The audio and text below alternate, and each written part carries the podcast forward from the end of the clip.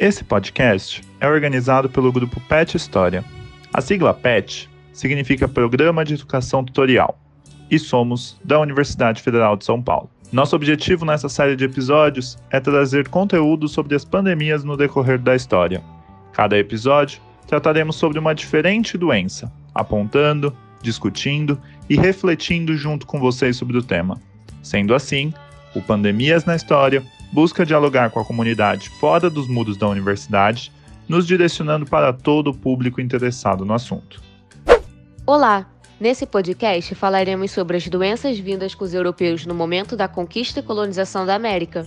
Meu nome é Luísa Roberta, sou graduanda em História na Universidade Federal de São Paulo e me acompanham nessa conversa o graduando Guilherme de Oliveira e o Douglas Gomes. Cristóvão Colombo chegou na América em 1492 e Cabral no Brasil em 1500. O espanhol acreditava ter chegado às Índias e o português chegou aqui, talvez por um desvio da sua rota original.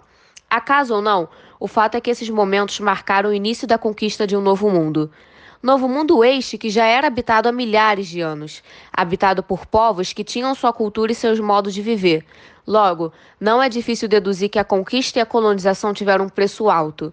O meu foco aqui hoje é falar especificamente do maior genocídio da história, que aconteceu nesse período e que foi resultado desse encontro. No livro A Conquista da América, a Questão do Outro, o filósofo Todorov afirma que em 1500 havia 80 milhões de habitantes no nosso continente e em meados do século XVI restavam apenas 10 milhões. Se nos restringimos ao México, às vésperas da conquista, sua população era de aproximadamente 25 milhões de pessoas. Em 1600, caiu para 1 milhão. Falando especificamente das terras baixas da América do Sul ou Amazônia, hoje sabemos que viviam aqui cerca de 3 ou 5 milhões de indígenas. Em 1650, esse número chegou a 700 mil indígenas. Esses dados assustadores mostram o extermínio e que muitos povos foram completamente dizimados por toda a América. O principal fator que causou tantas mortes foram as epidemias trazidas pelos brancos europeus, principalmente de varíola e sarampo. Porém, a falta de imunidade devido ao isolamento da América em relação aos outros continentes não é suficiente para explicar a mortandade. Diferentemente do que se acredita, não é porque as causas são de origem patogênica que a responsabilidade dos europeus é só indireta. Primeiramente, como mostra Manuela Carneiro da Cunha, a política de concentração da população nos aldeamentos, que era praticada pelos missionários, foi extremamente nefasta. O historiador Pedro Cardim explica sobre essa política das autoridades portuguesas, que decidiram deslocar várias comunidades e concentrá-las em determinados lugares para aí serem catequizadas e viverem sob a guarda e vigilância dos religiosos. A alta densidade desses aldeamentos favoreceu as epidemias. Além disso, morreram tantos nativos porque eles já estavam frágeis demais por conta da forma como eram tratados, pelos trabalhos exaustivos, pela escravidão que muitos foram submetidos, pela fome e pelos longos deslocamentos, entre outros motivos. A primeira foi a praga da varíola. Muitos outros morreram de fome, porque, como ficaram todos doentes ao mesmo tempo, não podiam cuidar um dos outros, nem produzir alimentos. Portanto, a doença não é a única responsável. São responsáveis, na mesma medida, a ignorância, a falta de cuidados, a falta de alimentos e a concentração deliberada da população nos aldeamentos. Uma das doenças mais mortais que chegou no continente americano durante o período das conquistas foi a varíola. Nós já temos aqui um episódio inteiro sobre a varíola no contexto da revolta da vacina, mas aqui vai um rápido resumo. A varíola é uma doença infecto-contagiosa cujos sintomas iniciais lembram até uma gripe comum, como febre alta e mal-estar. Porém, logo em seguida, o infectado passa a ter fortes dores musculares e gástricas, além de vômitos violentos. Cerca de 30 a 50% dos infectados morrem nos primeiros dias de contágio.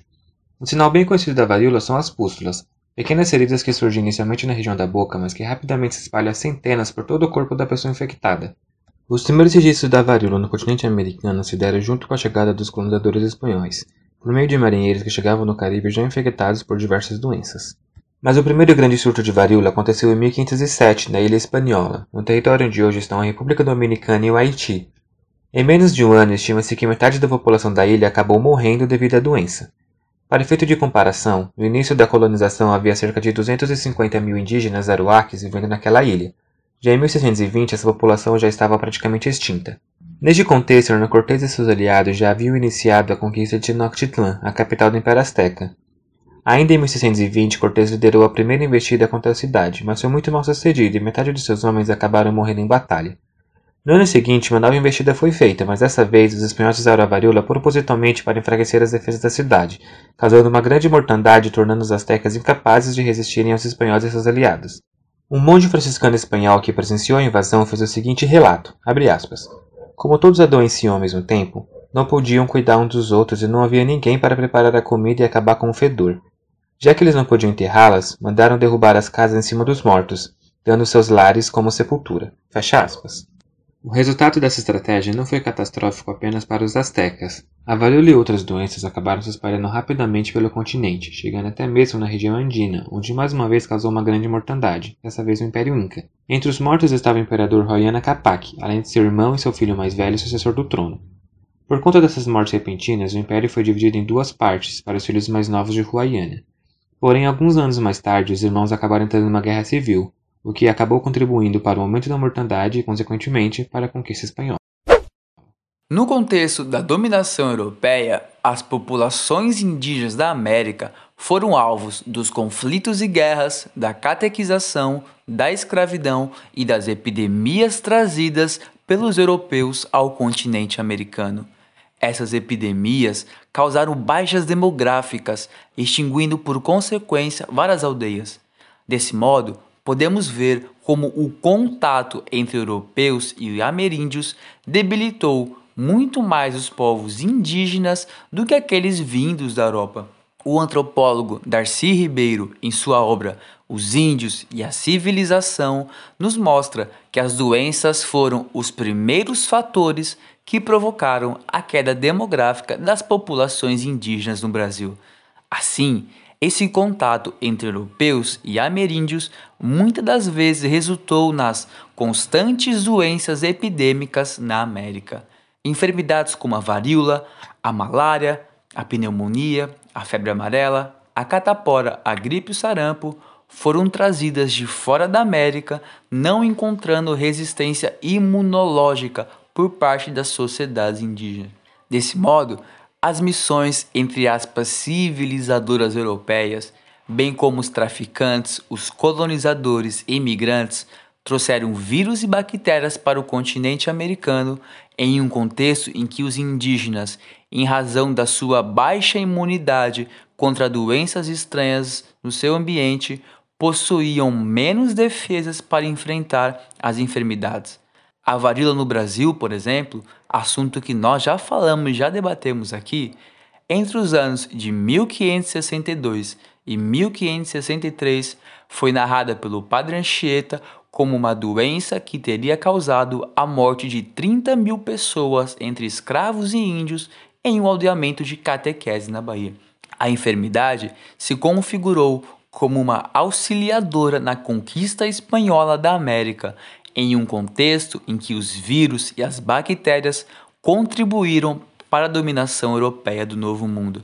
Por fim, vale ressaltar que se os ameríndios foram muito mais prejudicados com a presença dos europeus na América, não somente pela força e dominação com a qual o homem branco empregou em seu projeto colonizador, mas pelas doenças que estes trouxeram, como foi dito aqui, por outro lado, os indígenas ofereceram o que consideramos como uma ameaça pequena aos europeus no que se refere aos vírus e às bactérias. Esse podcast foi apresentado pelo grupo Pet História. Nos sigam nas nossas redes sociais, arroba Pet História Unifesp no Instagram. E até mais!